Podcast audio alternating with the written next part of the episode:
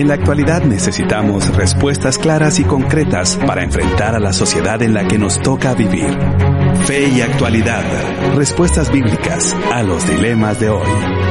Bienvenidos. Saludos queridos amigos, soy Gonzalo Chamorro, un placer en darles la cordial bienvenida a este segmento radial de Fe y Actualidad. Recuerde, un programa que pretende responder desde una perspectiva bíblica y teológica los dilemas morales que nos plantea el escenario contemporáneo. Y como usted sabe, hemos, vino, hemos venido trabajando a lo largo de este año y del año pasado en diferentes series que han sido de mucha bendición para la comunidad cristiana, para toda la comunidad virtual de Fe y Actualidad. Y hoy nos encontramos precisamente con la serie de los profetas y estaremos trabajando el día de hoy con Zacarías y le hemos titulado eh, La fidelidad de Dios. Y no me encuentro solo, me encuentro muy bien acompañado con dos buenos amigos y me refiero a los profesores Nelson Morales y Pablo Branch. Nelson, bienvenido y muchas gracias por compartir junto con nosotros hoy un profeta riquísimo en cuanto a contenido literario, en cuanto a figuras, pero también en cuanto a fidelidad y esperanza. Así es, eh, un libro apasionante y de nuevo estamos aquí para tratar de en hora y media escarbar un poquito del tema eh, del libro. Así es, y también quiero darle la cordial bienvenida a mi buen amigo, el profesor Pablo Branch. Gracias, Pablo, por compartir junto con nosotros desde la República Hermana de la Antigua de Guatemala. ¿Qué tal? Bien, bien, bien. ¿Qué tal, Gonzalo, Nelson? Qué gusto estar con ustedes. Ah, la, verdad, disfruto e, este, este tiempo de encuentro aquí con mis amigos y colegas y, con todos los que nos acompañan. Yo creo que el estudio de esta profecía de Zacarías podría ser que algunos que escuchen el programa nunca en la vida leyeron a Zacarías, pero es un libro que en cierto sentido tiene que ser conocido para nosotros porque está eh, citado con mucha frecuencia en el Nuevo Testamento y profecías, eh, como dice Nelson, son cumplidas al pie de la letra en la vida de Jesucristo. Así que un gran tema tenemos por delante. Así es, muchas gracias. De hecho, ya hemos posteado la pregunta del día y esperamos que puedas compartir junto con nosotros la respuesta o la reflexión al tema que estaremos desarrollando el día de hoy en las páginas de Fe y Actualidad. Así nos puedes encontrar en Instagram o en Facebook y la pregunta es, ¿qué nos cuenta Zacarías del Mesías? Así que estamos eh, muy contentos de que podamos reflexionar sobre estos tópicos o estos puntos y por supuesto te invitamos a que puedas preparar papel, lápiz, lapicero, todo lo que tengas en mano para poder reflexionar acerca de este punto, de este tema y de esta serie que tiene que ver con el profeta Zacarías, la fidelidad de Dios. Y mientras te preparas haremos una breve pausa y ya retornamos aquí por la 997, El Camino, contenido que transforma. Búscanos en Facebook como facebook.com diagonal Ya estamos de regreso, querida audiencia. Soy Gonzalo Chamorro y en este espacio de cabina virtual de la 997 me acompañan los profesores Nelson Morales y Pablo Branch. Y hoy estamos dialogando acerca de la serie de los profetas, específicamente con el profeta Zacarías con el título La fidelidad de Dios. Y les invitamos a que compartan con nosotros la, eh, la respuesta a la pregunta del día que ya hemos colocado en nuestras redes sociales. La pregunta es, ¿qué nos cuenta Zacarías acerca del Mesías? Y por eso cuando Pablo mencionaba que este es un profeta importante en el Nuevo Testamento, pues haremos las conexiones necesarias para poder saber por qué es tan importante a la luz de la revelación del Nuevo Testamento y a la, a la luz de la revelación del Mesías. Pero lo que hacemos, Nelson, comúnmente es recordar en términos generales cuando escuchamos la palabra profeta, profecía, profetismo, a quién nos estamos refiriendo para poder ponernos en contexto con la audiencia el día de hoy. Gracias. Como hemos eh, dicho en otras ocasiones, eh, los profetas son personas que hablan eh, en nombre de Dios al pueblo, ya sea al liderazgo de la nación o a la nación en sí. Y ese hablar es un confrontar principalmente con las expectativas de Dios respecto de ellos, en torno a la ley usualmente. Eh, eso hablando de los profetas escritores, los que hemos estado estudiando del siglo VIII más o menos en adelante, eh, octavo antes de Cristo. Y eh, ellos entonces eh, miran su realidad y la comparan con lo que Dios espera que, que la nación haga y valientemente, incluso arriesgando sus vidas, van y señalan las situaciones. Pero no solo eso, no es solo señalar también esperanza. Y animan en medio de las circunstancias adversas hacia una mejor perspectiva, hacia un mejor futuro que Dios traerá consigo. Así que ahí está eh, ese hablar desde de parte de Dios para eh, la gente. Y por supuesto, querida audiencia, como siempre lo hacemos, estaremos dialogando en esta primera sección acerca de quién es Zacarías, cuál es el contexto de Zacarías y por supuesto entraremos algunos textos bíblicos para poder dilucidar el mensaje del profeta, la teología que está detrás del profeta y detrás de los acontecimientos que se están viviendo. Y por supuesto en la última sección del programa estaremos desarrollando las reflexiones pastorales. Así que Pablo, en primer lugar, cuéntanos en términos muy generales quién es el profeta Zacarías o por qué se le llama profeta a Zacarías. Si quitas el mute, ahí está. Ahí estamos. En, primer lugar, es importante reconocer que se le llama Zacarías porque eso era su nombre. Ah, pero no solo eso, era profeta y era sacerdote. Nehemías es, uh, aparece en una lista de los sacerdotes ah, de esa época. Ah, pero profeta porque tenía un ministerio profético tremendo eh, y esto es la característica del libro, de estas visiones de noche, uh, visiones, imágenes muy uh, impactantes, eh, este, se me fue la palabra en español, eh, este, vividos, how do you say vivid? ¿Cómo se dice? Vívidos. Vívidos. Eso, eso, con mucho colorido, con mucho impacto, con, pero también son imágenes que no son siempre fáciles de interpretar.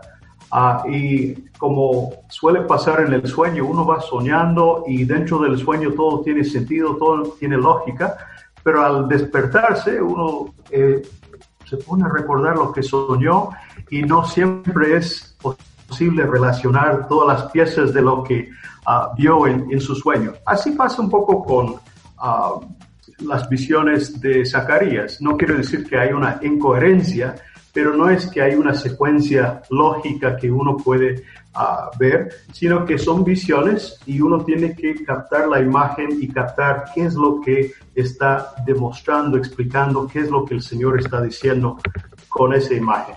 Y, hay unas ocho visiones en los primeros capítulos y, estaremos hablando precisamente en términos generales sobre esas ocho visiones. Sin embargo, Nelson, esas ocho visiones se dan dentro de un contexto, y un contexto muy particular eh, en los tiempos de eh, Zacarías o el profeta Ageo y circunstancias que ameritan poder mencionar antes de entrar a analizar estas ocho visiones porque tiene que ver con retorno, tiene que ver con deportación, migración, regreso, que vale la pena poner en contexto a nuestra audiencia para que sepa dónde se dan precisamente esas visiones. Claro, es vital. 537 eh, por ahí, un grupo de judíos después de la derrota de los babilonios eh, por medio de los medos y persas, eh, comienzan su retorno con Sesbazar y, y, otros, y luego una segunda oleada viene con Zorobabel y Josué. Josué es el sacerdote, el sumo sacerdote, y Zorobabel es el eh, nieto del último rey antes del destierro. Y, este Josué es el nieto del último sacerdote antes del destierro. Así que todo ese grupo de personas llega con el expreso propósito de construir el templo. Ah, el rey Darío eh, da dinero para que la gente haga, o el rey Ciro más bien, da dinero para que la gente haga cosas. Llegan entusiasmados, se encuentran algo de oposición, se frena la construcción por unos años, pero como que la gente se quedó acostumbrada a eso y entonces ellos van a empezar a hacer otras cosas y a Geo les va a decir, miren, por favor, terminen lo que debieron haber eh, terminado y, y, no, no, lo dejen para otro día. Y Zacarías eh, construye un poco en torno a eso. Parte de los sueños tienen que ver con ánimos a, estos dos personajes, a Josué y Zorobabel, para que terminen el proyecto. Eh, así que la primera parte del libro de, Zacarías eh, tiene que ver con eso. Por ejemplo, se habla de, unos caballos que, que, salen a recorrer la tierra y encuentran paz. Eso es lo que eh, Darío logró al derrotar a los babilonios y, este, y, secuelas posteriores y finalmente más o menos por ahí por el año 520 antes de Cristo es eh, cuando este, Zacarías ve su primera visión. Eh, así empieza el libro. El, año segundo, en el, en el octavo mes del año segundo de Darío. Eso es el año 520, antes de Cristo. Correcto. Luego en el capítulo 7 vuelve a dar otra fecha que, es dos años después. 518, eh, más o menos.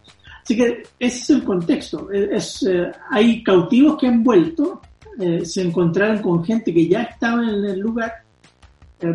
hay que leer el libro de Esdras y, y, Nehemías para entender gran parte de lo que hay detrás históricamente de estos dos textos, tanto de Ageo como de Zacarías y eh, entender que hay gente que se quedó todavía viviendo en otros lados y eh, Zacarías va a hacer un llamado también a que esa gente regrese, regrese a Jerusalén a, eh, ir por la instauración del reino de Dios en Jerusalén, un poco optimistamente hasta el capítulo 8. Después el capítulo 9 va, va a hacer un pequeño giro, bueno, en realidad hasta el capítulo 6. Capítulo 7 y 8 es como transición y capítulo 9 en adelante hasta el final eh, tiene un, giro eh, distinto. Pero en términos globales ese es el trasfondo histórico con el que debemos estar conscientes que está dialogando Zacarías.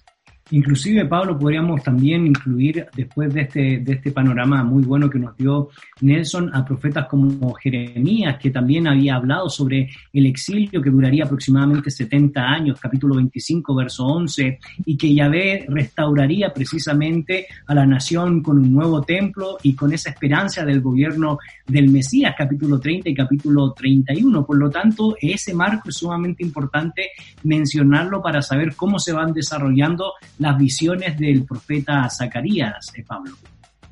No, es, es realmente es un estudio súper interesante y apasionante ver cómo relacionar las profecías y los textos históricos que van desarrollando a la vida del pueblo de Dios antes del exilio, dentro del exilio, palabras de consolación, palabras de, consuelo, de, de futuro, de Jeremías desde el exilio Ah, y la manera que Dios mismo, quien usó estos pueblos extranjeros para castigar a su pueblo, ese mismo Dios termina cumpliendo su promesa de restauración a través de un líder eh, pagano extranjero como el rey de, Persia, Ciro. Entonces, ah, realmente es, es tremendo eh, ir relacionando estos textos de Zacarías, de Ageo, ah, y, y, ir compaginando lo que cuentan los profetas um, con lo que cuenta Esdras, por ejemplo, y, toda esa historia que mencionó Nelson de cómo uh, las diferentes oleadas, el pueblo venía regresando, comienzan a construir, pero después hay oposición de todas partes, uh, los vecinos logran parar la obra y después aparecen en escena, uh, y no a título personal, sino que Dios mandó a Zacarías y a Geo para hablar al pueblo en este momento, en esta circunstancia, con tal no solamente de continuar y, terminar la obra de construcción, sino para alentarles sobre la futura esperanza de, de, Sion, del pueblo que Dios tenía para ellos. Porque seguramente al volver, Esdras dice que cuando sentaron los fundamentos del templo, había a la vez este gozo y llanto. Los que se acordaban del viejo templo miraban esto y, lloraban de alegría, pero de angustia también, ¿verdad? Y, seguramente al volver a Jerusalén, a encontrar todo destruido, todo echado, echado abajo, eh, al descubrir que de alguna manera el exilio no había terminado del todo, todavía seguimos bajo eh, el poder de estas potencias eh, foráneas, ¿verdad? Seguramente eran circunstancias de, de desánimo, de frustración, de grandes tensiones en la vida del pueblo de Dios. Entonces, qué importante el ministerio de estos profetas para poder hablar las palabras de Dios a este pueblo en medio de su contexto y su vivencia. Correcto. Nelson, habías mencionado en la sección anterior y también lo podemos ratificar a la luz de los primeros versículos del capítulo 1, los primeros seis versículos, ¿verdad? Cómo hay un reto para volverse a Dios y no ser como los antepasados y, y también la respuesta de los exiliados frente a este, esta convocatoria. Y a partir del verso 7 en adelante, pues vienen las visiones que Pablo ha mencionado, que son visiones nocturnas con imágenes algo extrañas, ¿verdad? Para eh, nosotros si no conociéramos el tipo de lenguaje o no supiéramos qué hay detrás de todo ese sueño. Y tú muy bien mencionaste que eh, la primera y la octava visión, capítulo 1, verso 8 al 17, o capítulo 6, verso 1 al 8, nos habla de estos cuatro jinetes que pareciera que estuvieran patrullando, ¿verdad?, por todo eh, el mundo y básicamente eh, se nos hace referencia a cómo Dios levanta a Persia para conquistar a Babilonia y traer paz. Pero hay una segunda y una séptima visión, capítulo 1, verso 18 al 21 y capítulo 5, verso 5 al 11, donde ambas eh, nos plantean las reflexiones respecto al pecado de Israel que nos lleva al exilio. Y esto nos conecta mucho con los otros profetas que hemos estudiado porque está nuevamente el mismo tema presente eh, acerca de el pecado de la nación y las consecuencias que trae el pecado dentro del contexto de la nación y por supuesto su relación con el mensaje del profeta. Sí, bueno, eh, cabe mencionar, tú estás eh, estructurando esto como algunos lo miran, como las visiones, las ocho visiones puestas como la primera con la octava, la segunda con la séptima, la tercera con la sexta y la cuarta con la quinta una especie de, inclusión. Eh, sí es cierto que algunos lo miran así, eh, hay su debate en cuanto a la estructura y los paralelos, pero, eh, pero sí son claramente ocho visiones y eh, intercaladas en las visiones hay tres irrupciones que son importantes. la primera aparece después de la segunda, de la tercera visión, bueno, después de la segunda visión, entre la segunda y la tercera, otra aparece entre la tercera y la cuarta y la otra entre la cuarta y la quinta. Y eh, cada una tiene un llamado a, venir, de eh, volverse a Dios, eh, de, arrepentirse. De, así que importante. Ahora, la, la que tú mencionas tiene que ver con, primero, este, se habla de unos cuernos que, que, en el mismo texto se explica que son los reinos que llevaron cautivo a Israel, o sea, Asiria, Babilonia, y Dios eh, se encarga de juzgarlos. Entonces, y, por eso es que aparecen junto con estos cuernos otros personajes ahí eh, que, los destruyen. Ah, en la siguiente visión eh, se, se, vuelve a hacer una, un llamado, siempre en el capítulo 2, de, de, volver, de volver a Sion. ¿eh? Por eso dice el 2.7, eh, Sion, tú que moras con la hija de Babilonia, escápate. ¿eh? y es la invitación de Dios a volver a los desterrados. Hay que recordar que después de terminado el exilio, cuando ya pudieron volver, apenas se estima un 2%, sin mucho, de los exiliados volvieron. La mayoría se quedó ahí y de, de hecho el, el, judaísmo que conocemos hoy se desarrolló ahí, principalmente en, Babilonia. Eh, se va a escribir un Talmud que viene de ahí, se van a escribir eh, muchas normas y leyes, porque se quedaron allá, no, no, no volvieron. Eh, así que Zacarías hace un llamado a este tipo de personas que están allá, que se acomodaron. Claro, Jeremías les había dicho, construyan casas, hagan negocio, cásense, porque van a estar mucho tiempo allá. Pero les quedó gustando y se quedaron allá. Les dieron la green card y ya. Pues, no volver con todo el, el, presidente ahí, este, uh, Darío, que ahora está permitiéndoles volver. No, es, es parte de, ese asunto de, de, preferir quedarse allá, pero Zacarías en esta tercera visión entonces eh, les invita a volver. Y ni de Jerusalén, como eh, este lugar.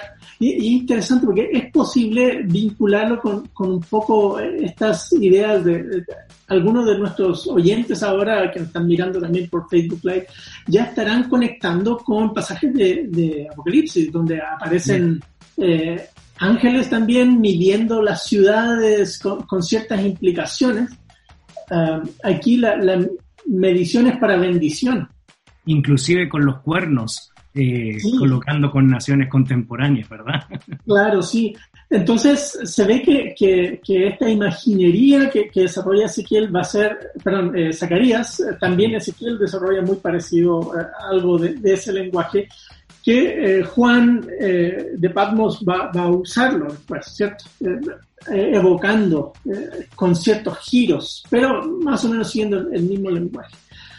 Ahora, en, esta época no, no, estamos seguros qué exactamente pasa, porque de Esdras en Nehemías hay un salto, un salto que no sabemos, que, que tampoco nos deja claro Zacarías, eh, porque Zacarías va a hablar de, de los dos brazos de, de aceite que, que, llegan a la lámpara, más adelante hablando de Zorobabel y de Josué, pero el capítulo siguiente, inmediatamente después, Zorobabel desaparece en mapa y es Josué el que se le pone una corona.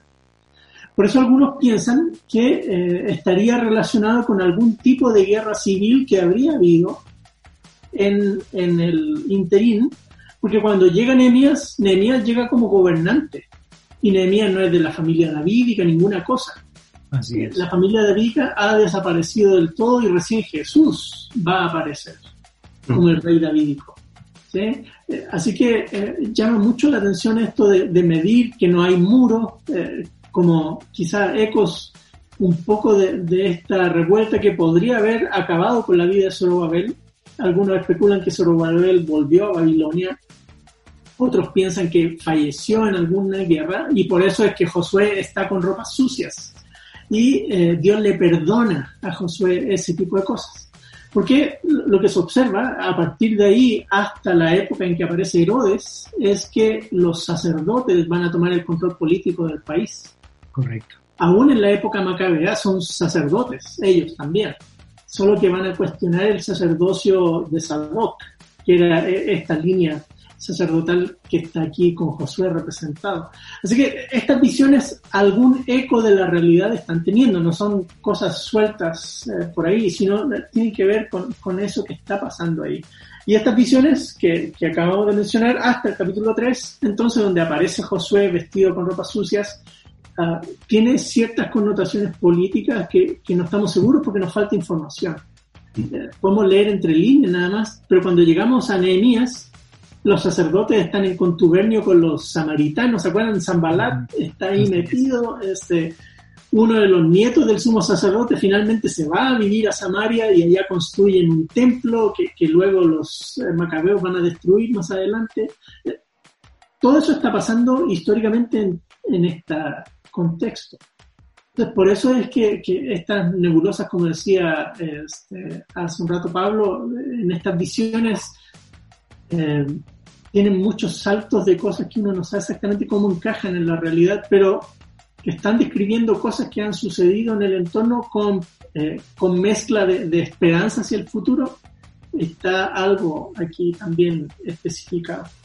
Okay. Bueno, muchas gracias por ese excelente panorama y queremos seguir dialogando y viendo algunos detalles más acerca de estas ocho visiones, cómo sigue el mensaje del profeta Zacarías con los siguientes capítulos que posteriormente nos van a retomar, retomar con el tema de la reconstrucción, el gobierno mesiánico y, y por supuesto intentaremos responder a la pregunta que hemos planteado el día de hoy. Así que te queremos recordar que te puedes contactar junto con nosotros a través de las diferentes redes sociales y me refiero a Instagram Instagram y a Facebook y nos puedes encontrar como Fe y Actualidad y puedas compartir la respuesta a la pregunta del día. ¿Qué nos cuenta Zacarías acerca del Mesías. Así que te invitamos a que puedas compartir junto con nosotros eh, tu perspectiva acerca de este tema y también te invitamos a que no te desconectes de la sintonía de la 997, el camino contenido que transforma. Haremos una breve pausa y ya regresamos aquí en tu programa Fe y Actualidad.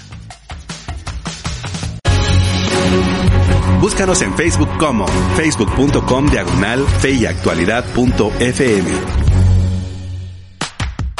ya estamos de regreso, queridos amigos. Soy Gonzalo Chamorro. En cabina me acompañan los profesores Nelson Morales y Pablo Branch. Hoy estamos hablando acerca de Zacarías, la fidelidad de Dios. Y hemos posteado en nuestras redes sociales de Fe y Actualidad, en Instagram y en Facebook, la pregunta, ¿qué nos cuenta Zacarías acerca del Mesías? Agradecemos los comentarios que ya han ingresado a nuestras redes sociales y le invitamos también a que puedan seguir participando junto con nosotros a través de esos medios de comunicación digital y puedan, por supuesto, construir conocimiento a través de esas plataformas. El tema, sin duda alguna, es de mucha relevancia y mucha importancia y vale la pena ir clarificándolo a medida que vamos avanzando en el programa del día de hoy. Pablo eh, Nelson nos ponía en un buen contexto eh, acerca de lo que implica entender y comprender y situar las visiones del profeta Zacarías y uno de los elementos que nos plantea, ¿verdad?, son las dinámicas eh, que surgirían en esas épocas y en esos contextos sobre tensiones políticas que estaban sucediendo y también las circunstancias de ese llamado a que el pueblo pudiera retornar de Babilonia para la nación con las promesas de reconstrucción, reconstrucción del templo y también con esa esperanza de que las circunstancias iban a ser restauradas con vestiduras limpias, con una nación que pudiera renovarse y que pudiera retomar el pacto, el pacto pues que se había perdido por causa de la idolatría, por causa de la injusticia, por causa del pecado de la nación. Pero dentro de este contexto el tema de la reconstrucción es un tema teológico importantísimo en el mensaje del profeta, porque es la reconstrucción de la nación y la reconstrucción de la vida espiritual y nacional del pueblo de Dios. Y es, es, es muy importante, ya lo hemos dicho, ¿verdad? reconocer que las visiones van con circunstancias políticas, van con circunstancias éticos, sociales, ¿verdad? Y, no siempre tenemos toda la información para reconstruir esas circunstancias, pero bastante información sí tenemos, ¿verdad? Eh, es, ya lo hemos dicho, este rompecabezas de asociar Zacarías con Ageo y Ageo con Ageo y Zacarías con Esdras y con Nehemías y, uh, y, los otros profetas del exilio. Es tremendo pensar que ahora en este tiempo Dios está haciendo lo que prometió hacer, está trayendo su pueblo de regreso y como bien expresó Nelson, algunos ya no querían volver. Otros sí volvieron, pero quizás con una expectativa uh, de que ahora sí todo va a ser eh, de los tiempos mesiánicos y todo distinto y Dios pondrá todo en su lugar y seremos reivindicados frente a nuestros enemigos y, todo lo que el pueblo de Dios esperaba eh, como característica de los tiempos mesiánicos y, vuelven y, no es tan así. No es tan así. Cuesta entender eh, qué está haciendo Dios. Eh, ¿Por qué nos tiene aquí? Ah, ¿En qué se parece esta realidad que estamos viviendo con las promesas gloriosas? Uh, de, este futuro que Dios tenía ah, para nosotros, eh, profetizado por Jeremías y por otros. Eh, entonces, eh, estos profetas, Ageo, Zacarías, realmente es un papel muy importante hablar con las personas en medio de una circunstancia donde de alguna manera quizás han dejado de creer en el futuro que Dios tiene para ellos. Ah, quizás han dejado de creer ah, en ah, ese pacto como algo que debería de regir su, su, vida y su comportamiento ético y su adoración a Dios y su testimonio hacia las naciones. O sea, no habían dejado de ser el pueblo de Israel, ¿verdad? Pero nosotros también conocemos en nuestra propia cultura y a veces en nuestras propias vidas que hay mucho nominalismo Muchas veces uno confiesa algo, pero la vida, la práctica, la ética, la manera que uno se mueve en la sociedad no es coherente con lo que uno dice creer. Entonces, a estos profetas, con estas exhortaciones y con estas eh, visiones eh, altamente simbólicos, ¿verdad? Están tirando directos al pueblo, o sea, están señalando cosas que deben de cambiar. Ah, están dando a conocer la manera que Dios está obrando en ese momento en medio de ellos y seguirá obrando a futuro.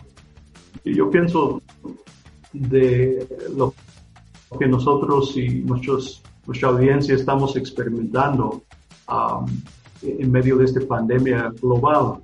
Y, a veces cuesta entender cuáles son los propósitos de Dios en, medio de todo esto. ¿Dónde está Dios? ¿Dónde está su control de las cosas cuando todo pareciera ser tan fuera de control? Y, ah, pues desde nuestras iglesias y desde nuestro estudio de las escrituras nosotros podemos tomar fundamentos bíblicos para poder discernir qué está pasando pero el ministerio de estos hermanos, Ageo, Zacarías, otros profetas en su momento y su contexto, era interpretar la realidad a la luz del pacto, a la luz de los propósitos de Dios, a la luz de la palabra de Dios que ha llegado a, través de, su, su, vocero profético. Entonces es un ministerio súper importante. Y en este caso, pues es la palabra de Dios, estas visiones de parte de Dios que han llegado al profeta Zacarías para orientar al pueblo. Y, menos mal, como mencionó bien Nelson, son eh, visiones con gran simbolismo, ¿verdad? Y menos mal el profeta, no sé si lo hizo en el momento, pero por lo menos así como está escrito el libro que, que nosotros tenemos, eh, cuenta la visión en pocas palabras y rápido cuenta el significado. Eh, no, no sé si para la primera audiencia la, ah, el significado de cada visión hubiera sido tan evidente, tan obvio. Quizás sí, quizás algunas de las imágenes tenían um, un significado más evidente para ellos. Hablar de cuernos, claro, estamos hablando de potencias mundiales, estamos hablando de los poderes eh, imperiales que, que, nos han tenido sujetados. Pero para nosotros tenemos que hacer trabajo para entender a qué se refiere y entender estas visiones ah, de acuerdo a, lo que quiso decir el profeta. Pero para nuestra ayuda, el profeta rápido explica el significado de cada una de las imágenes y que va a mencionar. Gonzalo, en, en, la visión, la quinta visión, cuando está hablándole a Zorobabel, eh, vemos palabras lindísimas que, nos gusta usar también a nosotros muchas veces. Correcto. Él está desanimado, eh, pareciera, eh, por lo, que se dice en el texto, y Dios le dice, no es con tus fuerzas, es con mi espíritu mm. que vas a, emprender esta obra. Este, así que Zorobabel aquí se, se ve animado, no sabemos si ya estaban las conspiraciones girando y, él veía su, su, liderazgo en peligro y que no iba a lograr construir el templo, pero eh, palabras poderosas, ¿cierto? No, no es con fuerza. Hasta acá, hasta coritos, ¿verdad? Han sacado. no es con espada ni con ejércitos, con tu santo espíritu. Sí, sí, sí. Por eso lo mencioné, porque que, eh, está ahí el eco de, de Y, Nelson, pensando un poco en ya la capítulo 7, capítulo 8, en la conclusión de los sueños, ¿cuáles serían precisamente las conclusiones de estos sueños que posteriormente, pues, que posterior pues nos va a conectar del capítulo 9 hasta el capítulo 14 con esas eh, poesías o imágenes acerca de, del reino de Dios o el reino mesiánico? Pero antes de entrarle a eso, y cuáles serían las conclusiones en sí de los sueños, capítulo 7, capítulo 8.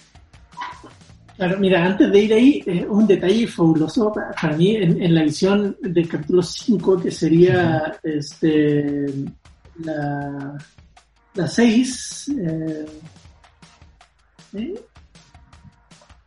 donde castiga a los ladrones y mentirosos. Sí, eh, que, es un rollo que vuela. Ajá, exacto. Y, describe a dos seres angelicales como unas mujeres con alas que llevan a la maldad. Se la llevan, lo llevan una canasta, algo así. Exacto. Sí, son mujeres con alas de cigüeña. Eh, esta figura es la figura que predominó en la Edad Media para dibujar a los ángeles.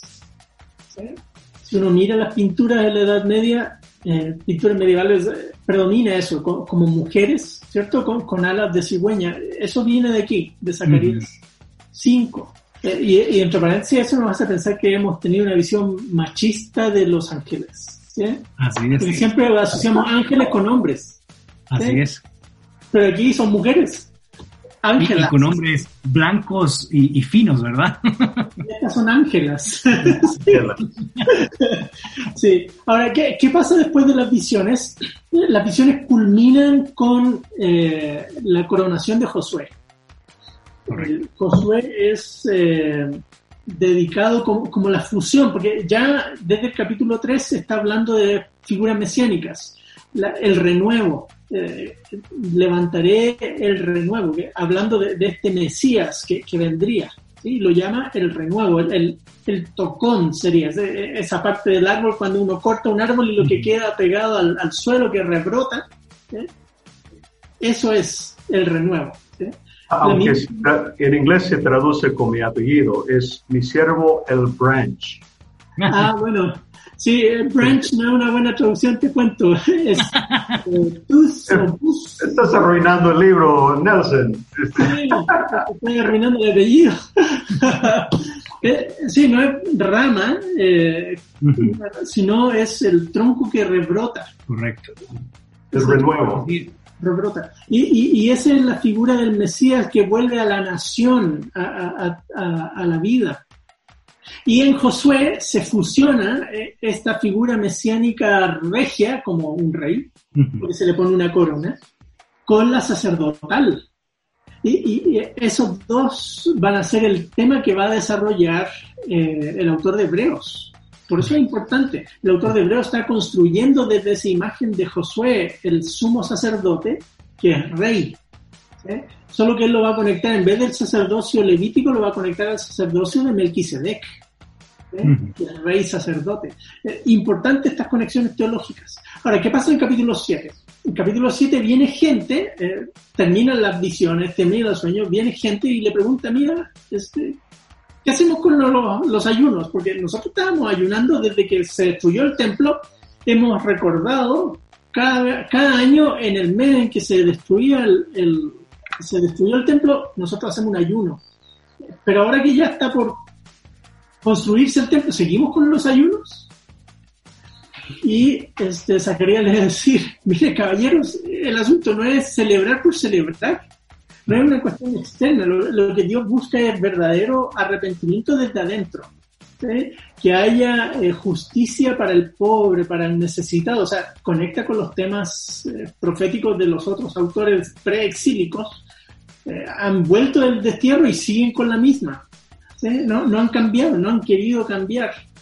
por eso es que el capítulo 7 es, un, llamado a, a, los rebeldes que, que han tomado un ayuno como práctica, como pasa con muchos evangélicos también que, suelen ayunar para el día de, la cena del Señor y, llegan con ese ayuno pensando que, con eso cumplieron un cierto rito de purificación o algo por el estilo, pero carecen de, la esencia desde lo profundo. Se, se, toma más como un amuleto que, con esa profundidad espiritual que implica el ayuno. Claro, y, y, la, conse consecuencia en el sentido no, de, resultados, sino de, vivir consecuentemente. Con, eh, hago esto, pero porque hago esto otro también. Eh, lo, importante para Dios, y eso es lo que el profeta les va a señalar, es que precisamente esos asuntos fueron los que llevaron a Israel antes del, de que ellos volvieran 70 años atrás retrocedamos y 200 años atrás retrocedamos, pues eso fue lo que Dios llevó a, la destrucción. Y, es un llamado al arrepentimiento. Y el capítulo 8 es una descripción esplendorosa de la Jerusalén, pero no la Jerusalén que ellos están viviendo en ese momento. porque la Jerusalén que ellos están viviendo en ese momento es bienvenida menos. Eh, es una provincia ahora, se llama eh, Yehud, eh, por eso judíos, porque pertenecen a, la provincia de Yehud de los persas, ¿sí? y no son libres, construyeron el templo, pero no son libres, no son independientes, no están en esplendor, sino que hay algo hacia adelante, algo futuro, cuando la Jerusalén sí realmente será la Jerusalén que ellos esperan, cuando vengan gente de todas las naciones queriendo eh, ir detrás de los judíos para adorar a Dios. Eh, por eso termina ese capítulo diciendo, en aquellos es días... Es eco de Génesis 49. Sí, sí, sí. Eh, muy, en línea con ese tipo de visión de, del sueño o, el saludo final de, Jacob. Y aquí dice, en aquellos días, diez hombres de todas las lenguas de las naciones asirán el vestido de un judío, diciendo, iremos con vosotros porque hemos oído que Dios está con vosotros. Así termina el capítulo 8 con una visión pero espectacular de Jerusalén donde Dios mora con su pueblo y la gente de las naciones queriendo ir a Jerusalén. Eh, y agarran al judío no porque es judío, sino porque viven junto a Dios y, quieren ellos ir y experimentar esa misma bendición. Esa es la visión de esperanza que está trayendo eh, Zacarías aquí, porque aunque ahorita no miran eso, deben descansar en que Dios traerá eso. Siempre y cuando ellos también sean obedientes y leales al pacto que Dios ha hecho con ellos. Y, con eso cierra ese ciclo de, de 1 al 8 y, comienza este otro ciclo eh, que, que, es eh, de visiones de, juicios a naciones y, otras cosas donde aparece con más fuerza todavía el Mesías. En la primera parte ya vimos el renuevo, es, es una eh, visión importantísima, y Josué como el sacerdote rey que también es otra eh, figura mesiánica que, va a, desarrollarse eh, y, los autores del Nuevo Testamento lo van a presentar en Jesús. Correcto. Y lo que nos menciona Pablo Nelson nos conecta muy bien con lo que también yo expresaba hace un momento acerca de las imágenes respecto al advenimiento del Mesías o al reino mesiánico, eh, imágenes expresadas en poemas, imágenes también que tienen que ver con esta realidad de que la nueva Jerusalén será restaurada, van a haber ríos de agua viva, eh, pero también Dios va a confrontar al pueblo, el pastor será rechazado, eh, conceptos que ya comienzan a, cobrar sentido, ¿verdad? Nuestra lectura como cristianos evangélicos más neotestamentaria eh, acerca del advenimiento del Mesías, pero son imágenes que están presentes en el mensaje del profeta Pablo. Claro, de hecho el libro de Um, de hecho, el libro de Apocalipsis comienza en el capítulo 1 uh, con esta afirmación en el verso 7, que es justamente una referencia a Zacarías. He aquí que viene con las nubes y todo ojo le verá y los que le traspasaron y todos los linajes de la tierra harán lamentación por él. Está conectado con Zacarías, donde habla de una futura restauración para, ah, para, para, el pueblo de Israel ah, del momento cuando ellos estarán restaurados. Perdón, estoy buscando aquí de Biblias en Biblias. Eh, donde habrá una, una, fuente de perdón y ellos verán el Mesías, quien fue traspasado, quien fue herido, quien fue lastimado a favor de ellos y lo reconocerán como Mesías, como Salvador, como eh, el ungido que Dios envió para salvarlos. Entonces, Eso capítulo 12. Gracias, gracias. Este, si, puedes leer el texto en español, Nelson, tengo... dice, y derramaré sobre la casa de David, sobre los habitantes de Jerusalén, el espíritu de gracia y de súplica, y me mirarán a mí, a quien han traspasado eh, y se lamentarán por él como quien se lamenta por un hijo único y llorarán por él como se llora por un hijo primogénito. Aquel día habrá gran lamentación en Jerusalén como la lamentación de Hadad Rimón en la llanura de Megiddo.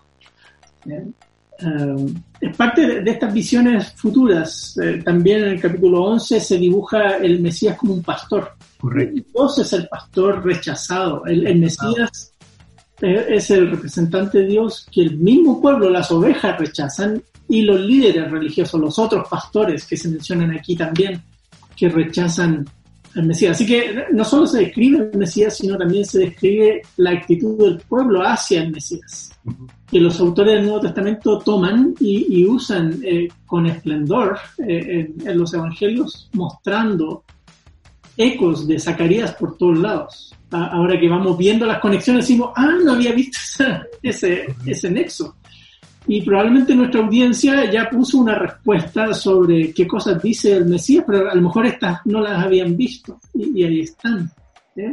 Fabulosas, fabulosas. No, es, es, tremendo. Y hay conexiones por todos lados. Este tema de una restauración futura para Israel, de un arrepentimiento, uh, de, de, una relación uh, donde Dios será su Dios y ellos serán su pueblo.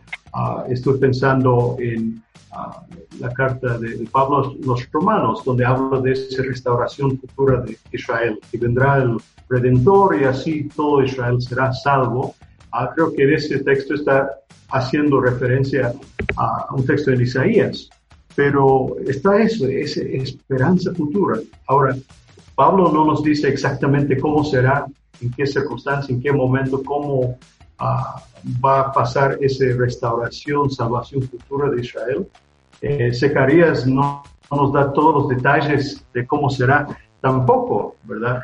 Uh, es más, cuando él expresa esa restauración futura y esa futura gloriosa que Dios tiene preparado para, para, para su pueblo, lo está contando el futuro, pero está usando colorido del Antiguo Testamento. Así que Zacarías termina en capítulo 14 en una visión uh, cuando dice que en aquel día hasta las campanitas de los caballos serán grabados con santidad al Señor, algo que antes solamente el sumo sacerdote tenía en su turbante, a futuro hasta las cosas más cotidianas de la vida serán consagrados al Señor. Así que está pintando, proyectando una futura gloriosa, renovada, distinta, restaurada, donde Dios tiene lugar central en todo, pero lo está pintando con colores del Antiguo Testamento, desde el marco de referencia de las personas. Entonces, esto me resulta súper interesante, ¿verdad? Pensar en la manera o tratar de entender la manera que Dios está cumpliendo uh, sus promesas y sus propósitos de, de, de salvarnos uh, a los gentiles, de salvar a, a su pueblo. Um, es tremendo. Nelson ya mencionó um, en capítulo 8, verso 23. Aquí hay una, una referencia muy clara a, a la salvación futura de los chilenos, por ejemplo. Así ha dicho Jehová de los ejércitos. En aquellos días acontecerá que diez hombres de las naciones de toda lengua tomarán la manto de un judío diciendo, iremos con vosotros porque hemos oído que Dios está con vosotros. Lo digo en chiste, pero muy en serio. Nosotros los gentiles de todos los rincones del mundo, uh, nosotros hemos llegado a poner nuestra fe en el Mesías que vino a través del pueblo de Israel. Nuestra salvación ha venido a través de este gran rey davídico que apareció en escena tal como fue prometido desde mucho antes y esa salvación ha sido para a todo el mundo. Hasta los chilenos entran ahí. Es una cosa que no entiendo, ¿verdad? Mira, Pero no lo, no lo En caso, Pablo, yo estoy buscando mis raíces judías, así que no me incluya. no, son bromas. Pero la cosa es que todos entramos. La, ah, sí, sí, sí. En, en, la misericordia de Dios y en las proyecciones, planes salvíficos de Dios, es tan grande, tan abarcador, tan amplio, que ¿quién iba a imaginar que hasta los chinos y gringos y chilenos y guatemaltecos que nosotros también teníamos cabida en los propósitos salvíficos de Dios. Eso es tremendo. Zacarías lo está proyectando, está proyectando esa futura gloriosa uh, para, para Judá, para Jerusalén, pero el alcance de la obra de este Mesías, este gran rey davídico, este nuevo pastor, el renuevo, ah, pues hay, el alcance salvífico nos toca a nosotros también. Y eso es tremendo. Nelson, restauración, renuevo, esperanza, tal cual como lo hemos visto en otras ocasiones con otros profetas, eh, hay pecado, eh, hay juicio, eh, hay complejidades sociales dentro de la cultura del pueblo de Dios, pero también hay esperanza y este profeta tampoco está exento de esas palabras de esperanza, sobre todo en los últimos capítulos del libro de Zacarías.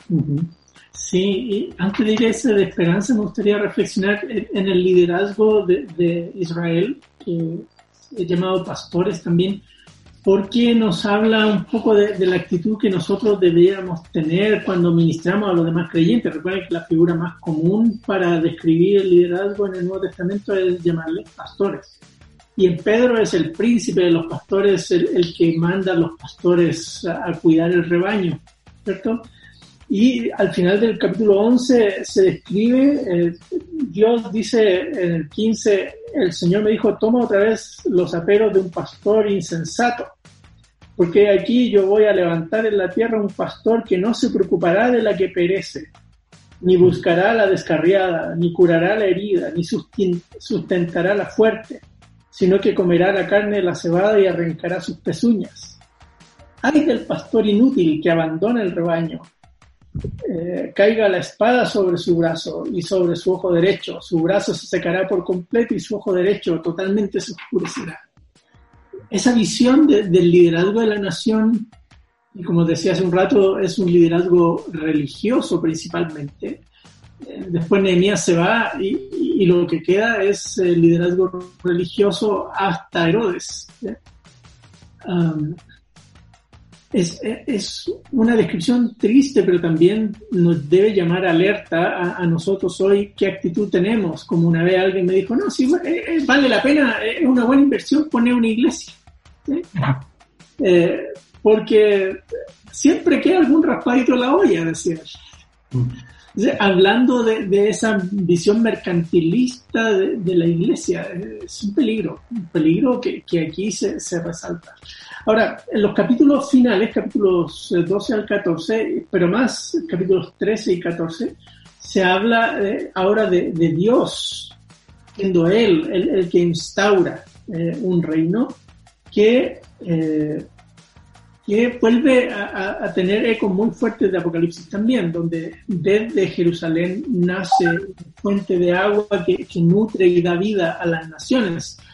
Un eco de, nuevo del Edén, que también está presente al final de Isaías, aquí también está presente la, descripción de, de la presencia de Dios dando sanidad a las naciones y este, vindicación también para quienes han eh, sido eh, malos con, con la, la, nación.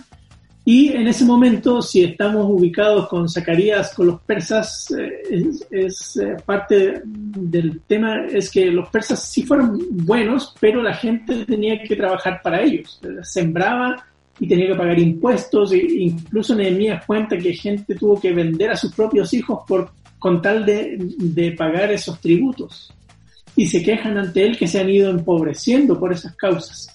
Así que en, toda esa situación de desesperanza, el, profeta construye una imagen de, Dios eh, que es eh, justo, que, castiga ese tipo de abusos, pero también un Dios que, que vindica y que trae esperanza hacia el futuro. ¿eh?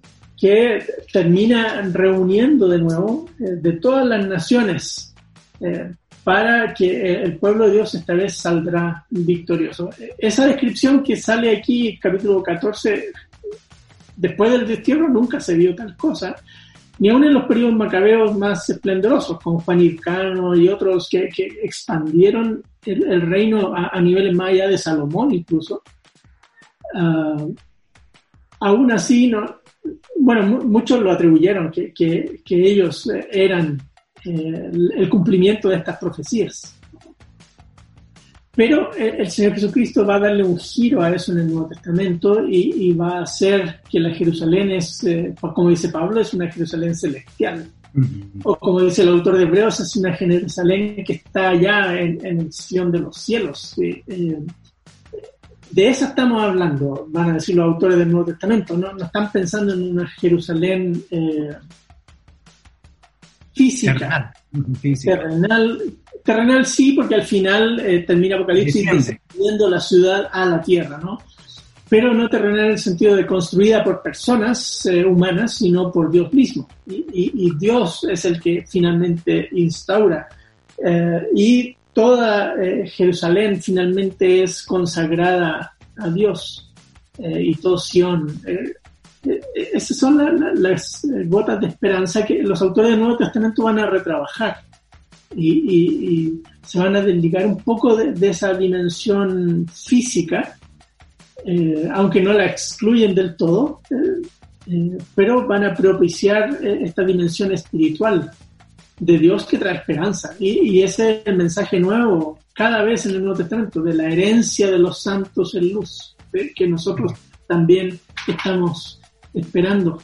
Correcto. Y en ese sentido, pues la gran pregunta que nos queda, y ya se han dicho algunos principios para nuestra realidad hoy, es cómo sigue siendo actual el mensaje del profeta Zacarías para nuestros días, qué nos enseña para nuestra práctica como cristianos, para nuestra teología de la esperanza, para nuestro concepto del reino de Dios, para nuestro análisis respecto a la restauración, a la vindicación o a un planteamiento de una nueva creación en torno a lo que nosotros representamos como hijos e hijas de Dios. Bueno, si quieres saber qué es lo que plantean nuestros queridos panelistas y profesores, no te Desconecta de la sintonía, tendremos una breve pausa con las noticias positivas y ya regresamos aquí por la 997, El Camino, contenido que transforma. Noticias positivas. África. Líder de las Asambleas de Dioses, nuevo presidente de Malawi. En las recientes elecciones presidenciales de Malawi resultó ganador el expresidente de las Asambleas de Dios, una de las mayores denominaciones cristianas del país. Lázaro Chadguera, quien es teólogo y además político, asumió la presidencia ese domingo, ocasión que resulta un hito en el país por tener a un mandatario cristiano por primera vez en la historia. Europa. Plataforma evangélica Comunidad en una crisis llama a miembros de la Iglesia en Europa a responder preguntas que ayudarán a aprender lecciones del encierro. Comunidad en Crisis es una iniciativa que se ha establecido como respuesta a la pandemia. Nos apasiona la iglesia relacional en línea, dice el equipo. La encuesta sobre la iglesia en línea se lleva a cabo para averiguar cómo ha sido la experiencia de la iglesia para los invitados, miembros y líderes.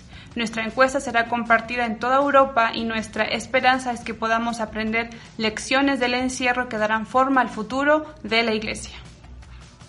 Honduras. El presidente Juan Orlando Hernández agradece apoyo de iglesias evangélicas durante la pandemia con las iglesias cristianas del país, por el apoyo que le han brindado a su gobierno durante la emergencia generada por la pandemia del COVID-19. Según el mandatario, el apoyo que han dado las iglesias, tanto católicas como evangélicas, ha sido fundamental para hacerle frente al embate que ha causado la enfermedad en el pueblo de Honduras. Hernández manifestó que ambas denominaciones religiosas han colaborado desde el primer día de la crisis sanitaria, estando hombro a hombro en el proyecto de Honduras Solidaria. Y estas fueron las noticias positivas. Búscanos en Facebook como facebook.com diagonal Ya estamos de regreso, queridos amigos. Soy Gonzalo Chamorro y estamos en esta última sección del programa Fe y Actualidad y estamos dialogando acerca del profeta Zacarías, la fidelidad de Dios. Y agradecemos los, las respuestas que han dado a la pregunta del día. ¿Qué nos cuenta el profeta Zacarías acerca del Mesías en nuestras redes sociales, tanto en Instagram como en Facebook? Y pues estamos muy agradecidos que ustedes como comunidad participen junto con nosotros en torno a esta serie y a estos tópicos que desarrollamos como programa. También te quiero comentar que pronto estará la segunda temporada de los, de los podcasts del Instituto Crux. El tema será Ciencia, Dios y Cristianismo. Los puedes escuchar desde Spotify, Apple Podcast o también los puedes descargar de la página web de la www.institutocrux.org. Pablo, eh, nos acercamos a esta última eh, parte del programa donde ya reflexionamos acerca de el mensaje del profeta Zacarías para nuestros días. Y en la sección pasada eh, mencionábamos algunos elementos que son distintivos e importantes de mencionar. restauración, vindicación, esperanza, el reino viene, el reino ha llegado y la nueva Jerusalén construida por las propias manos de Dios nos da un sentido importante y especial acerca de la gracia de Dios para nuestras vidas y por supuesto el mensaje del profeta eh, Zacarías sigue siendo tan relevante como lo fue para aquellos que estaban retornando después de 70 años en Babilonia a un proceso de reconstrucción nacional, pero por sobre todas las cosas de reconstrucción espiritual. Este, yo creo que una de las lecciones eh, fuertes que me, que me impacta, de, muchos que se podría mencionar, um, es darme cuenta de nuevo que el obrar de Dios siempre se da en un contexto histórico. O sea, nosotros no hemos creído en una filosofía o una creencia abstracta que solo existe en el plano de las ideas, sino que el Dios vivo y verdadero está obrando poderosamente para cumplir sus propósitos, para salvar a su pueblo, para cumplir sus promesas en la historia humana. Ah, y no solamente en la historia del pueblo de Israel en aquel entonces, en nuestra historia también. Ah, no, no siempre alcanzamos eh, relacionar o entender todo el, el, tras escenas de qué está haciendo Dios.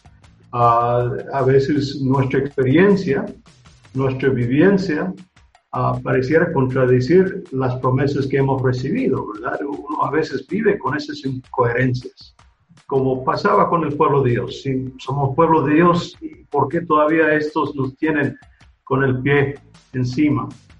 Pero algo que me parece súper importante aquí es que Dios, cuando dice que va a hacer algo, lo va a hacer. Y a veces lo expresa como un hecho ya cumplido, aunque no se ha hecho todavía, pero se va a hacer. Ah, volviendo al capítulo 8, esta promesa de restauración futura para Jerusalén, ah, a partir del, gran celos, el amor, uh, fidelidad que Dios tiene hacia su pueblo, de, no soltarlos y no dejarlos ir, sino de cumplir con lo que ha propuesto hacer. Verso 3. Así dice Jehová, yo he restaurado a Sión y moraré en medio de Jerusalén, y Jerusalén se llamará ciudad de la verdad, y el monte de Jehová de los ejércitos, monte de santidad. Y sigue hablando de cómo será esa vida buena futura cuando todo haya sido restaurado. Pues en las visiones que vinieron de los capítulos anteriores, nosotros sabemos que no era una ciudad que se caracterizaba por la verdad ni por la santidad. O sea, la realidad eh, desde el pueblo de Dios en ese momento contradice y va en contra de lo que Dios expresa como sus propósitos futuros.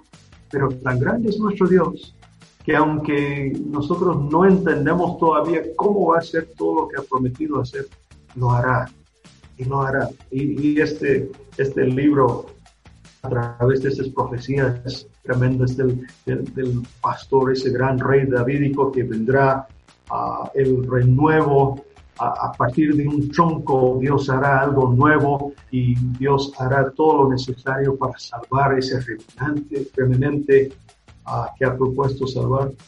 Eso tiene que ser consuelo para nosotros. Nosotros que estamos viviendo en tiempos difíciles, ¿verdad? Y, uh, nosotros enseñamos, por ejemplo, yo he tenido mucha comunicación con mis estudiantes y, estudiantes que se han enfermado, padres de estudiantes en el pueblo cristiano. Hay muchos que están sufriendo eh, gravemente con esta pandemia y en medio de esto a veces uno puede preguntarse, ¿y dónde está Dios? ¿Y Dios cómo nos va a rescatar? ¿Y Dios cómo va a sacar bueno todo esto que parece ser tan desastroso, ¿verdad? El mensaje de Zacarías, aplicación para nuestras vidas hoy, me dice que en nuestra historia también, aunque no alcanzamos ver todos los detalles de cómo Dios lo va a hacer, nuestro Dios está obrando para salvarnos, para glorificar su nombre, para sacar adelante a sus propósitos y a su pueblo. Y eso me trae consuelo. Correcto, muchas gracias. Nelson, la misma pregunta. ¿Qué desafíos nos deja el mensaje del profeta Zacarías eh, para nuestra iglesia hoy, para nuestro caminar como cristianos y por supuesto para esa esperanza que debería ser uno de los distintivos de nuestro mensaje en estos días, sobre todo de pandemia? Wow, mira, hay tantas cosas que, uno quisiera hablar y, reflexionar que no nos da el tiempo, tristemente. Pero eh, el libro termina con Dios eh, viniendo sobre Sión, eh, partiendo el monte en dos para que su pueblo pueda entrar y dice que celebraron tabernáculos. Tabernáculos era la fiesta que les recordaba la salida de Egipto. Y, y dice al final, y si Egipto también debe venir y celebrar, qué paradójico, cómo Egipto va a celebrar que se le escaparon. Pero si no quieren celebrar, tendrán su castigo. Eh, dice, eh, representando Egipto a, la maldad, a la persecución, a la hostilidad de, las personas en contra del remanente fiel del Señor. Pero el tabernáculo de Dios con nosotros.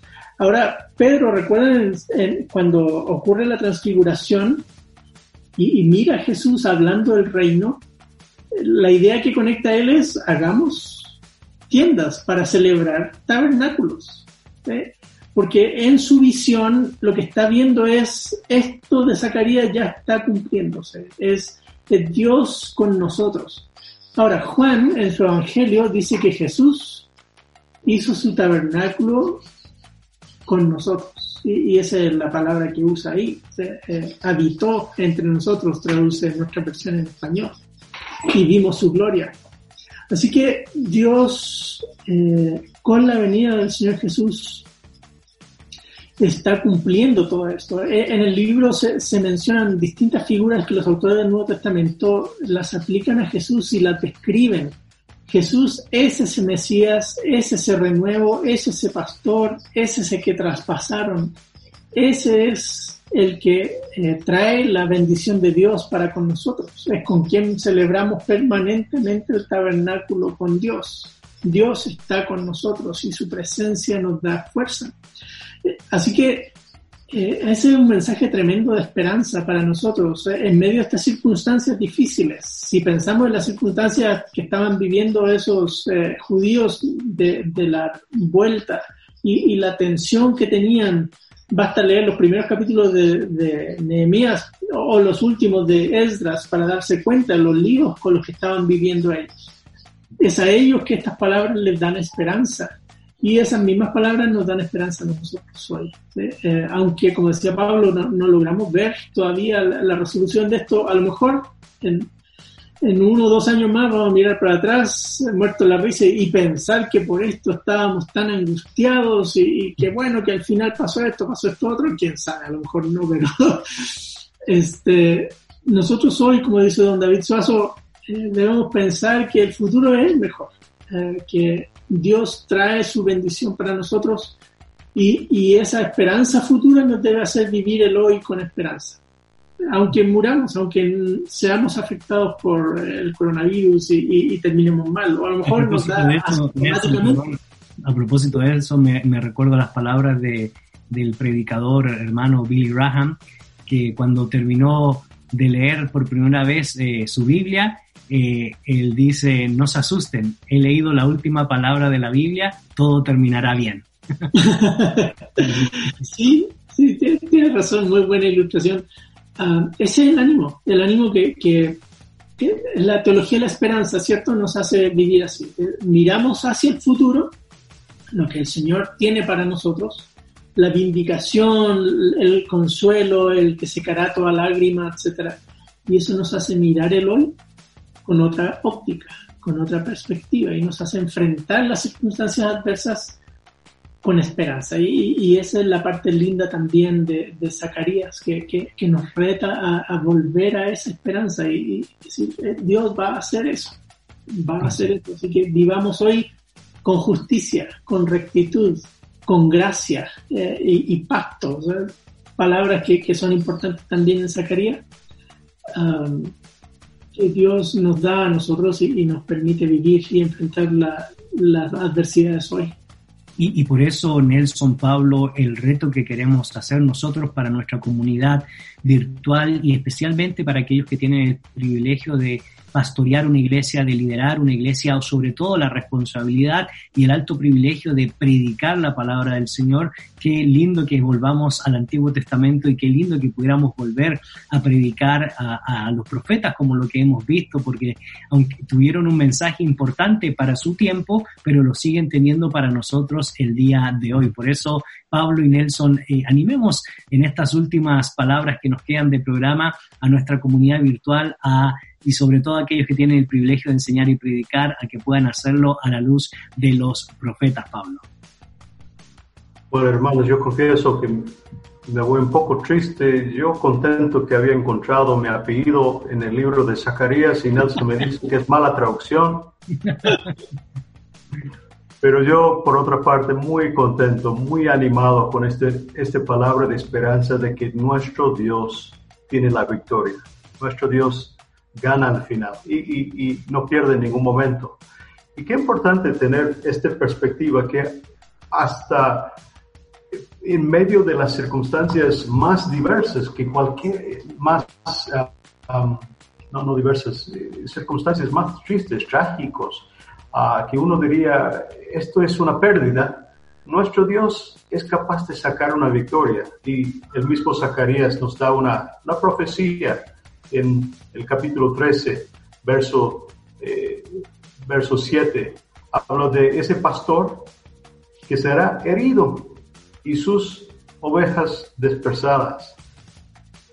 Que nuestro pastor, nuestro Salvador fue crucificado, fue herido, fue eh, ejecutado. Pero a través de eso Dios sacó la victoria, ganó el pecado, ganó la muerte y aún con la dispersión de las ovejas se ve que hay un propósito. Verso 8, y acontecerá en toda la tierra, dice Jehová, que las dos terceras partes serán cortadas, en ellas se perderán, más la tercera parte quedará en ella, y meteré en fuego a la tercera parte y los fundiré como se funde la plata y los proveeré como se prueba el oro y él invocará mi nombre y yo le oiré y diré, pueblo mío, y él dirá, Jehová es mi Dios. Yo quiero animar a los pastores y los que nos escuchan que aún en medio de las desgracias de la vida, nuestro Dios es poderoso para obrar con gracia. E-, es, es poderoso para fortalecernos, para purificarnos y para cumplir sus promesas en nosotros y para salvarnos frente a cada a circunstancia de los más fuertes que podamos experimentar. Nuestro Dios está obrando de una manera poderosa y tenemos que aferrarnos a esa esperanza. Muchas gracias, Pablo. Nelson, muchas gracias por compartir junto con nosotros. Gracias. Y me quedo con las palabras eh, de Zacarías Azurobadel. Eh, nuestra tarea, nuestro esfuerzo, nuestro papel de pregoneros eh, de las buenas nuevas del reino de Dios eh, no se hacen con nuestras fuerzas, es con el Espíritu del Señor. Y, ese Espíritu es el que nos fortalece, es su Espíritu el que nos ayuda y, nos anima, nos pone sus palabras en nuestra boca para que proclamemos y no seamos como esos malos pastores que leí hace un rato. Ah, la tentación es grande, pero nuestra función debe ser de ánimo y esperanza. Eh, y no me refiero solo a los pastores que, ofician como pastores, sino nosotros como pastores de nuestros hijos, eh, como pastores de nuestra familia, como pastores de nuestra comunidad. Eh, cada creyente tiene esa función de, llevar a las buenas nuevas del Evangelio a, a todas las personas mostrando que no es en nuestras fuerzas, sino en el Espíritu del Señor. Así es. Y recordamos entonces el famoso corito, ¿verdad? No es con espada ni con ejército, sino con el poder de nuestro eh, Señor, el Santo Espíritu de Dios. Nelson, Pablo, muchas gracias por compartir junto con nosotros el programa del día de hoy. De nada, es un privilegio. Gracias. Eh, lo disfrutamos mucho. Gracias. Y a usted, querida comunidad virtual, les invitamos a que siga pendiente de la programación de Fe y Actualidad y, por supuesto, la programación de eh, El Camino 997, donde hay contenido que transforma. No se olvide sintonizarnos la próxima, el próximo programa porque tendremos otro indudable episodio donde seremos bendecidos los que estamos en este espacio virtual, como también toda nuestra comunidad virtual. Muchas gracias por los comentarios y aportes que constantemente están haciendo en nuestras redes sociales y les invitamos a que puedan compartir las mismas para que más gente, más hermanos y más, más personas que se preguntan acerca del Dios de la revelación, acerca de la teología de la esperanza y acerca del mensaje de los profetas para nuestros días pueda sintonizar el programa. En nombre de Nelson Morales, Pablo Branch, en los controles, nuestro buen amigo Jefferson y su servidor Gonzalo Chamorro, les deseamos un excelente día y gracias por el favor de su sintonía. Bendiciones. En la actualidad necesitamos respuestas claras y concretas para enfrentar a la sociedad en la que nos toca vivir. Fe y actualidad. Respuestas bíblicas a los dilemas de hoy. Hasta la próxima emisión. Esta es una producción de iRadios Guatemala Centroamérica.